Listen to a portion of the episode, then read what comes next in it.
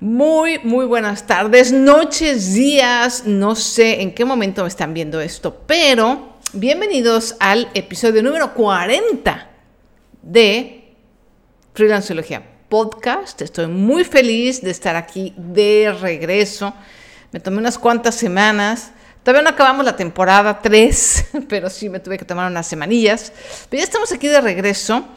Y bueno, una de las cosas que quería yo avisarles, fíjense ustedes, es que muy probablemente empiece a hacer este podcast no en vivo, sino grabado, pregrabado. Díganme qué opinan, díganme en los comentarios.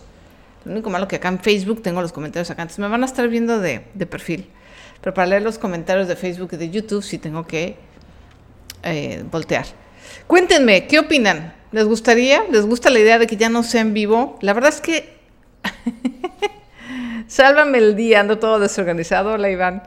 La verdad es que me encanta hacerlo en vivo, pero les cuento rápidamente. El tema es que me cuesta trabajo a veces coordinar, coordinar, eh, hacerlo en vivo. No, no siempre es fácil. A veces podría tener un tiempo, no sé, el domingo, eh, básicamente por eh, horarios y disponibilidad.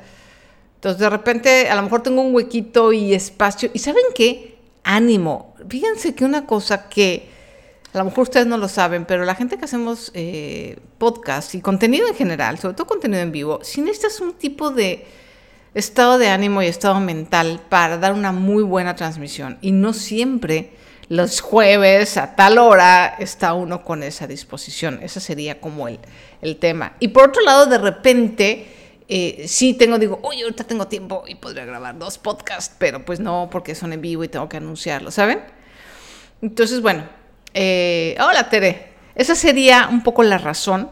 Ustedes déjenme saber en los comentarios, tanto en YouTube como en Facebook, como en Instagram, de qué es lo que opinan respecto a este posible cambio del formato de Freelanceología Podcast. Y hoy es la segunda parte, hoy vamos a ver la segunda parte de la serie ventas. La primera fue dónde encontrar prospectos o posibles clientes. Acuérdense que en el lenguaje de ventas y marketing, prospecto es una persona que puede ser nuestro cliente o cliente potencial. ¿Ok? Entonces, esa fue el primera, la primera parte. La segunda parte de esta edición de ventas se trata del primer contacto y déjenme ir, ya volví a perder mi, millón. El primer contacto, ¿no? ¿Qué sucede? ¿Cómo nos acercamos una vez que ya el prospecto está en nuestro radar o al revés, que nosotros estamos en el radar de nuestro prospecto? ¿Qué sucede? ¿Cómo nos acercamos? Oigan, a ver. Oigan, levante la mano. ¿Quién ha tenido una mala experiencia con alguien que le ha vendido así sin decir, como decimos en México, aguaba. ¿No? agregas a alguien en Facebook y lo primero que hace, ¿qué hace? Te manda un mensaje. Hola amiga, hola fulano, hola sutano, eh, me encantaría presentarte un negocio así, así, asado. Y tú no sabes ni quién es. ¿A quién le ha pasado eso? Levanten la mano. A mí me ha pasado muchas veces. Es muy común. Es muy común en eh, en las redes sobre todo ahora. Eso se llama vender en frío, pero además se trata de vender en frío a lo estúpido. Porque una cosa es vender en frío bien y otra cosa es hacerlo a lo tonto, ¿ok? Em, estoy viendo que esta cámara está rara. Bueno, anyway, nadie levantó la mano Dice Iván, a mí me vendieron cháchara y media, así me vendieron. Mira, tú sí compraste. Oye, la mayoría de la gente decimos, no, yo no quiero comprar eso. O sea, ¿qué pasa con la venta y el contacto? Hay una frase muy famosa que dice que a todo el mundo nos gusta comprar, pero no nos gusta que nos vendan.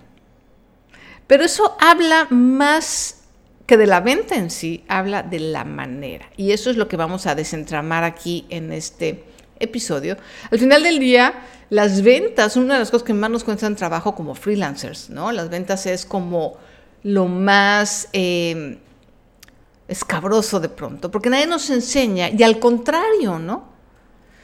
Eh, finalmente nos da como aprensión vender, tenemos miedo al rechazo, nos han enseñado que vender pues no está padre, no es así como lo más cool, por así decirlo.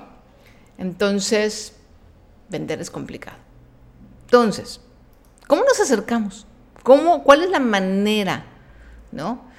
Eh, fíjense aquí, estoy viendo mis apuntes. Y finalmente sí, el contacto ya huyo cuando me dicen quiero invitarte a ser tu propio jefe. ese es el, script de la gente de los negocios multinivel, que además de propio jefe no tiene nada, pero bueno. Esta yo creo que es una de las partes más complicadas del proceso de venta. Eso que dicen que el primer impacto o la primera impresión cuenta mucho es muy cierto. Entonces necesitamos entender eso y aprender como freelancers a manejar ese primer contacto. Ya sea hiciste un anuncio en Facebook, eh, por correo electrónico, en la manera tradicional de antes, ¿no? De que ibas y haces una cita y en persona, eh, por WhatsApp, cualquiera que sea el medio. Acuérdense que lo que voy a decir aplica a la forma antigüita y a la forma ahora digital. Cualquiera que sea el medio, es importante que tengamos mucho cuidado, ¿no? ¿Qué vamos a hacer? Tenemos que ganar, lo más importante para vender es confianza. Y lo que necesitamos hacer es que la gente, nuestro prospecto, confíe en nosotros. Obviamente esto se hace siempre a través de la honestidad, pero acá van como estos puntos, ¿no? antes de llegar con tu cliente, ya sea en físico, en digital o por correo, trata de visualizar, ¿no? Visualizar la situación en la que tú vas a ofrecer. Entonces, punto número uno, elegir el momento adecuado. Obviamente esto no es tanto posible por correo, pero sí por WhatsApp, por teléfono, etcétera. O sea, conocer la agenda de tu cliente o más o menos decir de tu prospecto, decir, oye, si estoy hablándole, a, por ejemplo, si mi mercado son maestros, pues no les voy a hablar a la hora de las clases, ¿no? Por ejemplo. O si mi mercado es gente, eh, maestros fitness o maestros de yoga o coaches de entrenamiento físico, pues no les voy a hablar en las horas que normalmente están más ocupados, que son las primeras horas de la mañana y las horas en la noche, que es cuando la gente suele hacer ejercicio. ¿Sí me explico? O sea, empezar a usar esas pequeñas eh, notas de lógica para no interrumpir al cliente lo menos posible, o al prospecto, vamos a decir prospecto, ¿ok? Otra cosa importante en el primer contacto es la famosa llamada temperatura del cliente, ¿no? O sea, hay clientes fríos, tibios y calientes, o prospectos. ¿Qué significa esto? Un prospecto frío es alguien que no te conoce, que a lo mejor llegó contigo por tu anuncio de Facebook, llegó contigo por una publicación que hiciste muy buena en Instagram, eh, por una recomendación, por una campaña de marketing, por lo que sea, pero no te conocía antes. Eso es un cliente frío. Un cliente tibio es un cliente o es un prospecto que ya te conoce, que ya te sigue a lo mejor en alguna de las redes sociales, que ya está en tu lista de correo, ya descargó algo que le regalaste o ya eh, tuvo contacto con tu tienda pero todavía no te compra. Y el prospecto caliente, bueno, es alguien que ya te compró. Y entonces vamos a volverle a vender. ¿Ok? Entonces, frío, tibio, caliente. Entonces, es muy importante que entendamos esto a la hora de hacer ese primer contacto, que sepamos de qué temperatura tiene nuestro cliente. Y es lo que pasa que decía Iván, y lo que les preguntaba, ¿no? O sea, si hay alguien que me acaba de agregar a Facebook y a lo mejor es un, ay, hola, ¿cómo estás? O, oye, eh, yo soy amiga de fulanita, me da gusto contactarte por Facebook. Ah, sí.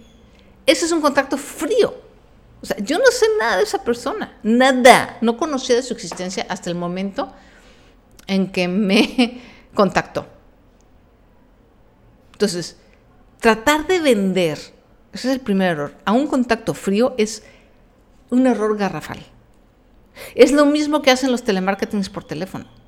O sea, puede que yo tenga una cuenta en X banco, pero eso no significa que estoy en un momento para comprar, ni estoy ni en el horario, ni que realmente, o sea, soy un prospecto a, a lo mejor tibio, porque ya conozco el banco, pero eso de que te llamen, yo lo siento como una llamada en frío.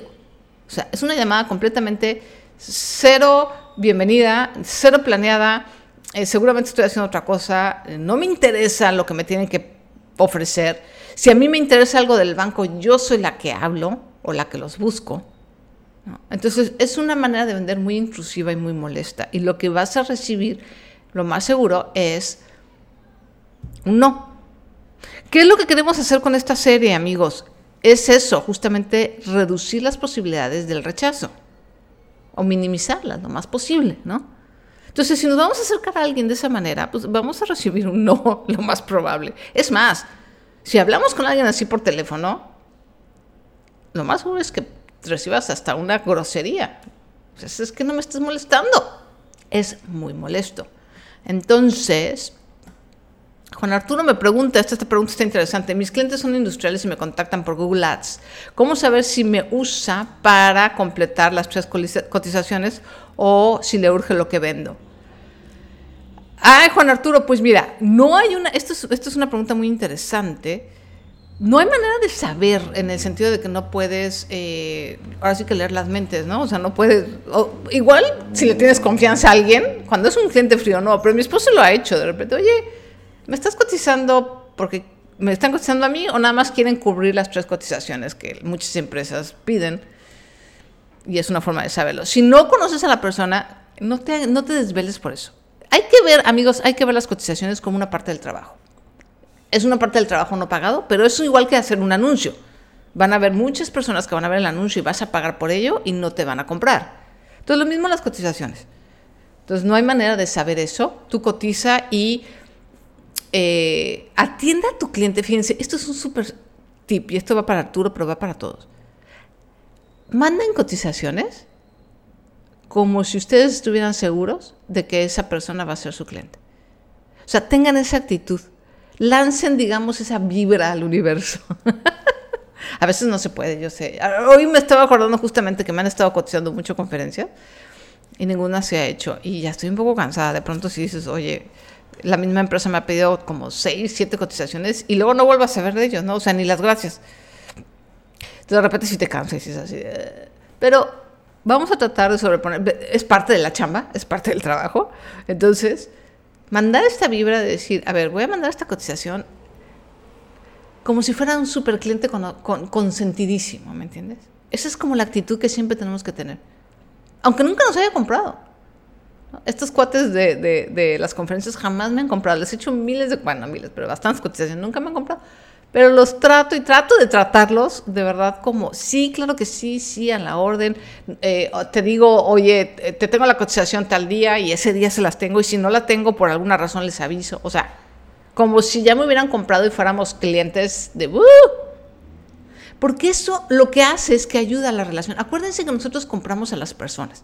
No estamos comprando empresas, aunque sean empresas, aunque sean industriales, la gente que toma las decisiones de compra es una persona.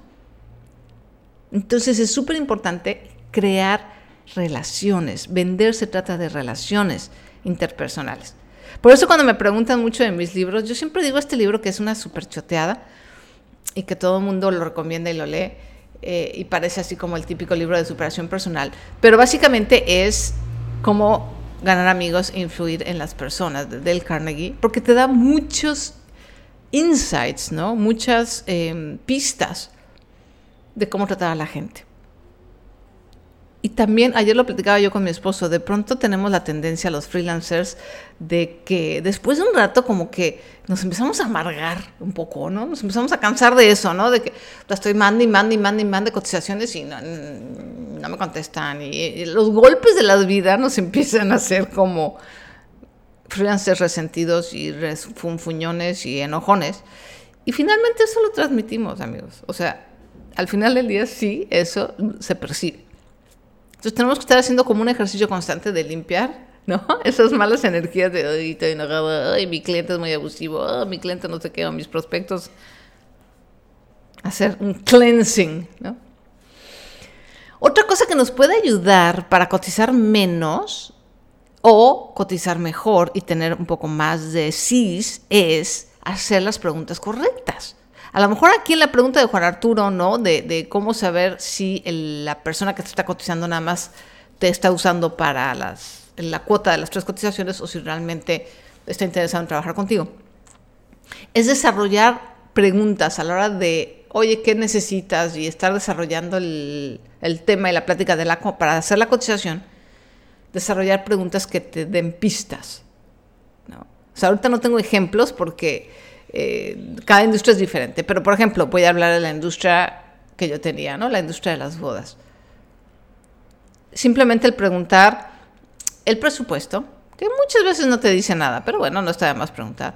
Ah, en mi caso, en el caso de las novias, era preguntar, oye, este, ¿quién se encarga de los pagos? ¿Quién va a pagar la boda? Eso para mí era crucial, porque no es lo mismo que lo hicieran los novios a que lo hicieran los papás de los novios. Era como dos cosas completamente diferentes, son dos clientes completamente diferentes. Eh, otra cosa clave era preguntar el tipo de boda el, estilo de la boda. Eso me daba mucho a mí para saber qué tipo de clientes iban a ser, qué tipo de presupuesto, etc. Y otra clave era la, la cantidad de personas. O sea, son como preguntas que a mí me decían mucho más que las respuestas concretas, ¿no? De, hay una boda de 100 personas o 200 personas. Eso me daba a mí una idea de el presupuesto, de que iba a ser una boda grande, de que, cuáles eran las necesidades, de si iban a ser clientes un poquito más exigentes que otros, etc. ¿Ok? Entonces traten de siempre eh, empezar a, probar preguntas en, en, este primer contacto que les digan más de lo que se ve superficialmente. ¿Ok?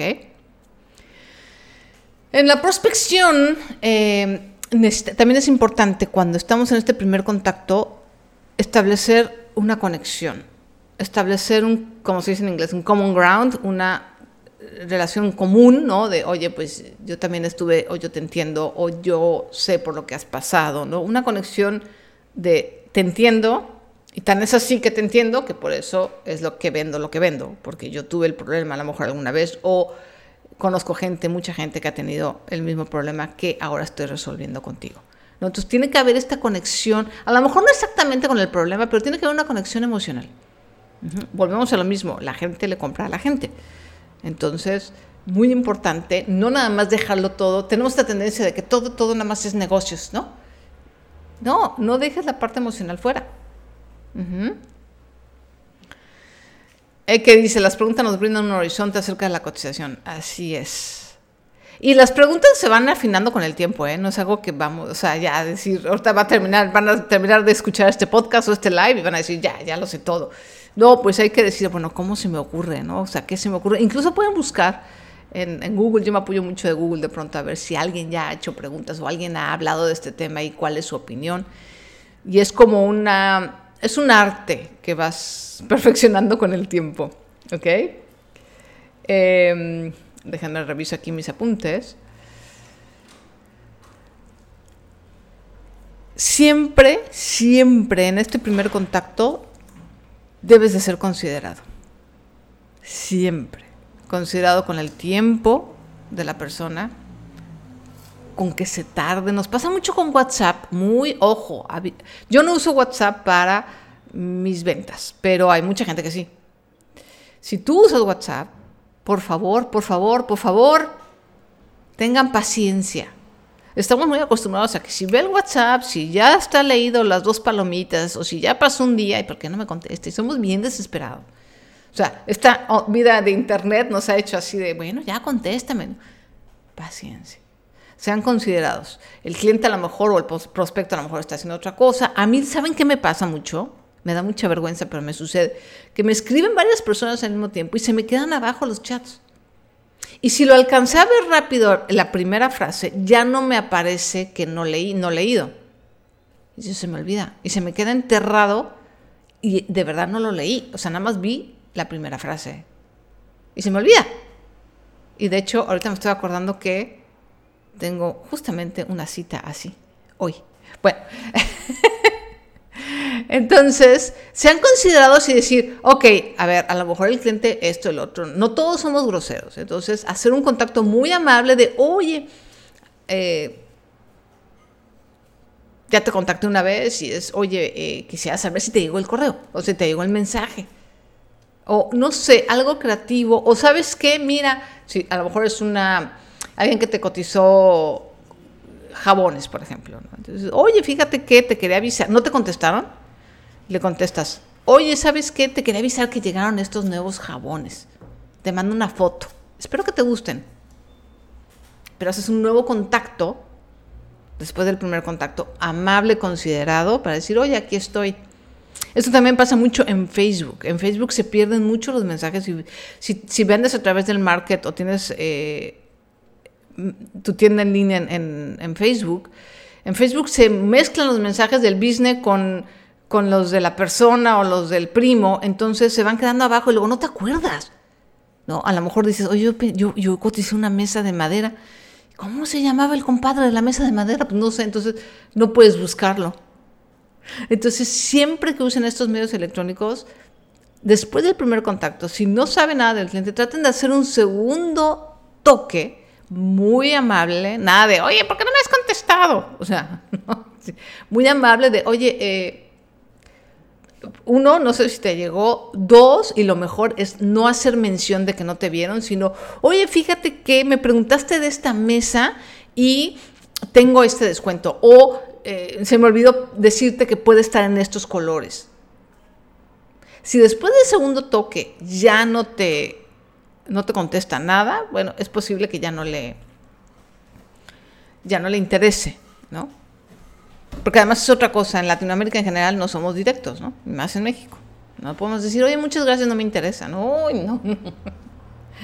Eso parece que está prohibido en nuestro lenguaje, entonces siempre es más fácil ser groseros y, hacer ghosting, ¿no? Que decir directamente, oye, muchas gracias. Lo mismo cuando les llegan a decir eso, oye, muchísimas gracias, muchas gracias por tu atención, muchas gracias por decirme. ¿Ok? Oigan, tengo muchísima información, pero no me quiero colgar. Em, y tips para, por ejemplo, para el correo. Ahí les va un tip para vender por correo el primer contacto.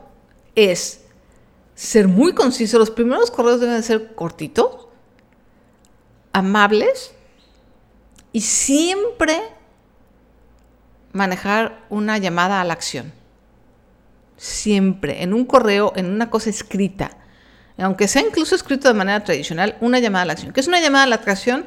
A la acción es dale clic aquí, eh, respóndeme por WhatsApp, eh, dale eh, responder, aprovecha el descuento aquí. Eso es algo que no se les debe olvidar. Igual en WhatsApp.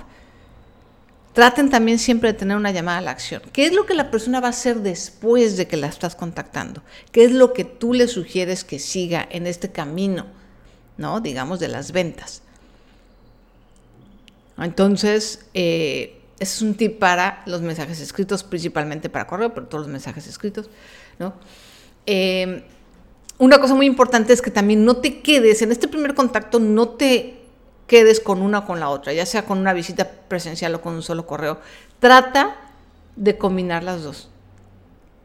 ¿Ok? O si por ejemplo fue por mensaje, trata de mandarle un correo y a lo mejor agendar después una llamada o una videollamada. O si se vieron por videollamada, da seguimiento por correo. ¿Ok? Trata de no nada más quedarte con una sola forma de contacto, sino combinar dos formas de contacto, ¿no? Muy importante, en el primer contacto, amigos, escuchar. Ahí es donde seguramente han oído esta frase de que el vendedor, el buen vendedor, este, escucha más de lo que habla.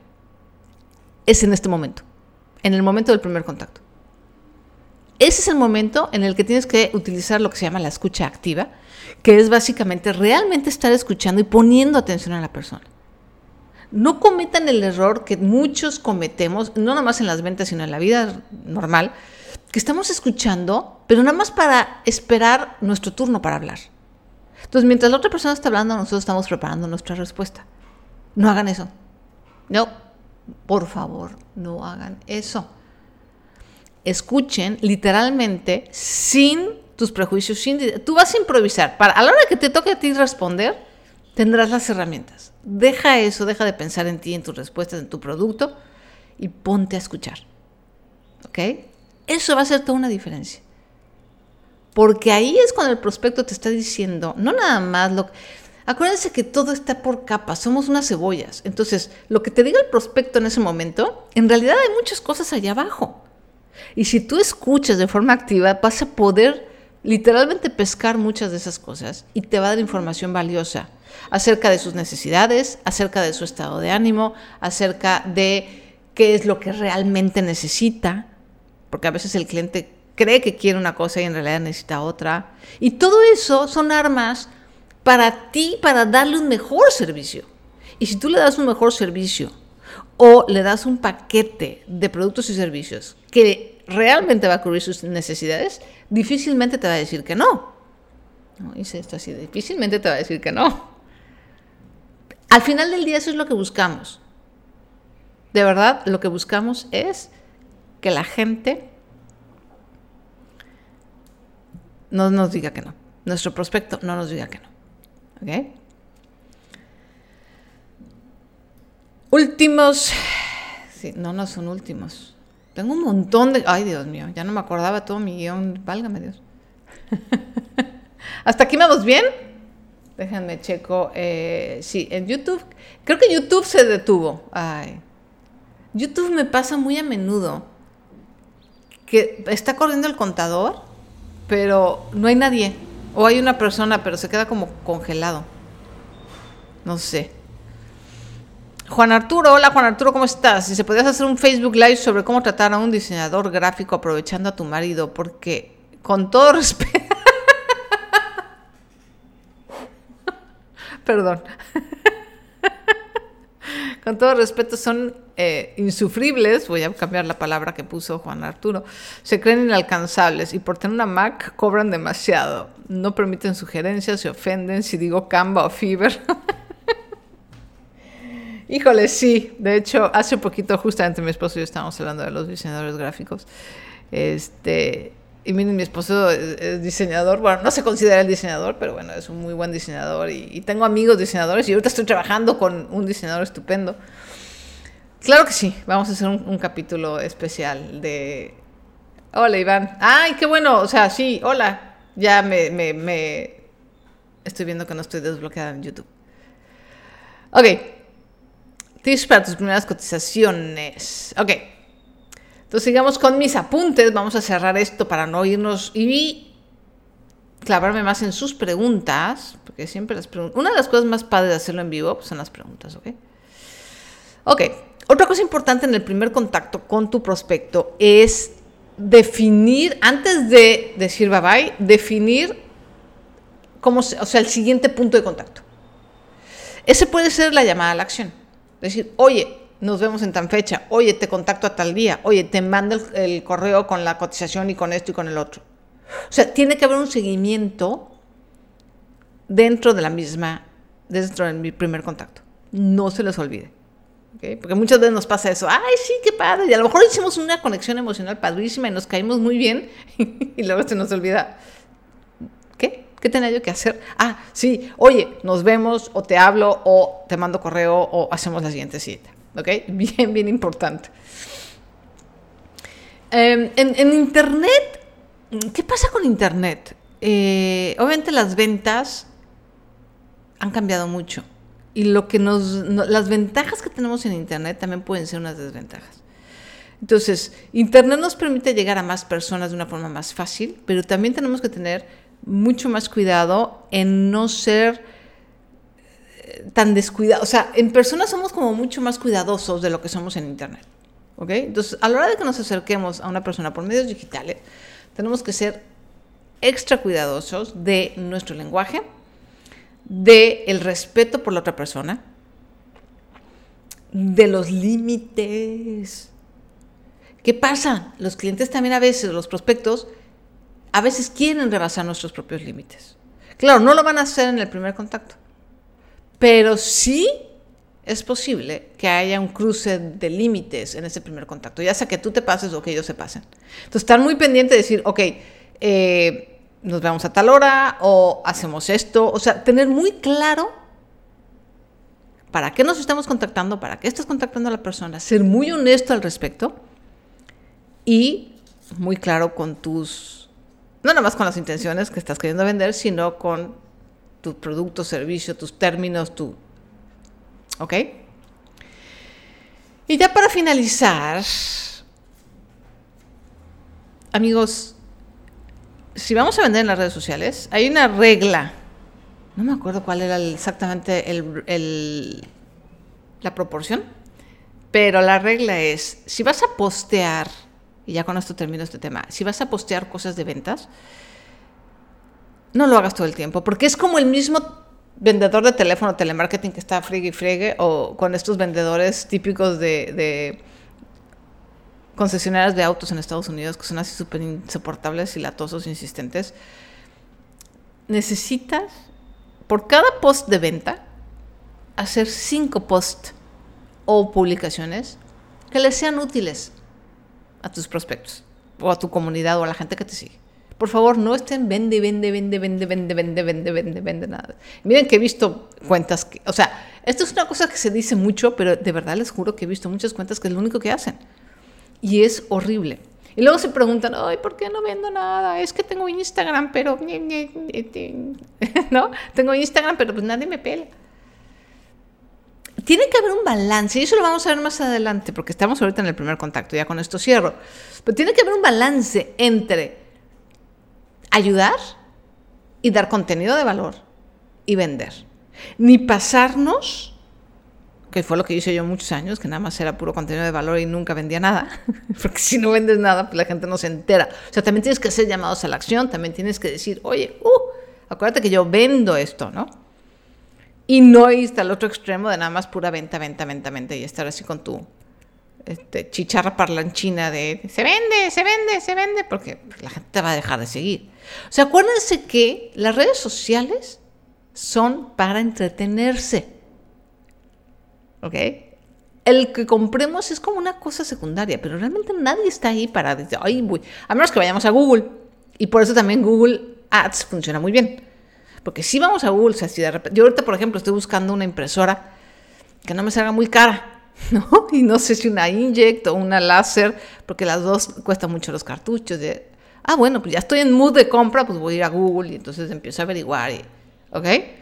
Pero cuando vamos a, Instagram, a Facebook, a YouTube, a TikTok y demás, no estamos en modo de comprar. Entonces, la compra tiene que ser muchísimo, es el primer contacto o segundo contacto que tengas con tus prospectos, tiene que ser mucho más suave, mucho más Em, sutil y mucho más orientado a genuinamente querer crear una comunidad. Ok, chicos, entonces, nada más para resumir, si yo tengo que resumir esta segunda, esta segunda em, parte del especial de ventas, es el primer contacto, debe de haber mucha empatía, mucho respeto, tienes que ser muy considerado con el tiempo, con la manera en que estás acercándote a la persona, tiene que haber mucho más escucha de lo que hables, es el momento ideal para preguntarle. Si vas a hablar en el primer contacto o, o al principio de una relación comercial, es el momento de escuchar y de hacer preguntas. Les voy a decir una cosa que me dijeron hace tiempo y me encantó. Y es, el tema favorito de todas las personas somos nosotros mismos. Entonces las preguntas no nada más te ayudan a conocer a tu cliente. Las preguntas te ayudan a halagarlo, a hacerlo sentir escuchado, a hacerlo sentir importante. Y no es a, través de manipulación, es que realmente estás interesado, o sea, no, no estás mintiendo. Pero como efecto secundario, todos los seres humanos necesitamos ser escuchados, ¿cierto? Yo por lo menos sé y lo tengo muy consciente que a mí me encanta que me escuchen. Y a todos lo necesitamos de una u otra manera en mayor o menor nivel. Entonces, en el momento en el que tú te sientas con tu prospecto, el primer contacto a preguntarle, la persona automáticamente se va a sentir mejor.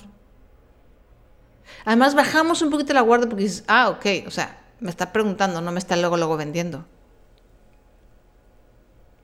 Esas son Exactamente, demostrarle interés y que no es cualquier cliente. Otra necesidad que tenemos básica como humanos es sentirnos especiales. Queremos sentirnos, todos nos queremos sentir especial. Entonces, si te tratan como un número más, si te tratan como, pues, no te necesito, la gente se va a ir. Entonces no se trata de mentir ni ser manipulador, se trata de ser, estar como que bajar al tono y la frecuencia humana. Dejar de estar en la parte de negocios, números y ventas y bajarnos a la parte humana y decir, yo quiero conectar con la persona. Entonces se vuelve un tema honesto, se vuelve una interacción honesta. Te quiero vender, sí, claro, pero quiero saber de ti, quiero conocerte y quiero venderte lo que necesitas. No nada más venderte por vender, y eso es algo que de verdad se los digo con mucho cariño. No la venta es importante y obviamente eh, mientras más vendemos, pues mejor, ¿no? Y esa es la meta. Pero vender por vender nos va a llevar a un callejón sin salida eventualmente. Todo eso se nota. Y todo eso repercute al final en nuestra rentabilidad, en el dinero que regresa. ¿Ok? Entonces, todo esto tiene que ser de una forma honesta porque al final del día, tú, eres freelance, eres solopreneur o eres un emprendedor. Porque quieres ayudar a la gente. O sea, quieres ganar dinero, sí, pero lo que estás vendiendo resuelve un problema. Entonces, de fondo, lo que somos es eso. Somos personas o nanoempresas o empresas unipersonales que resolvemos un problema y que ayudamos a la gente a resolver ese problema. ¿Ok?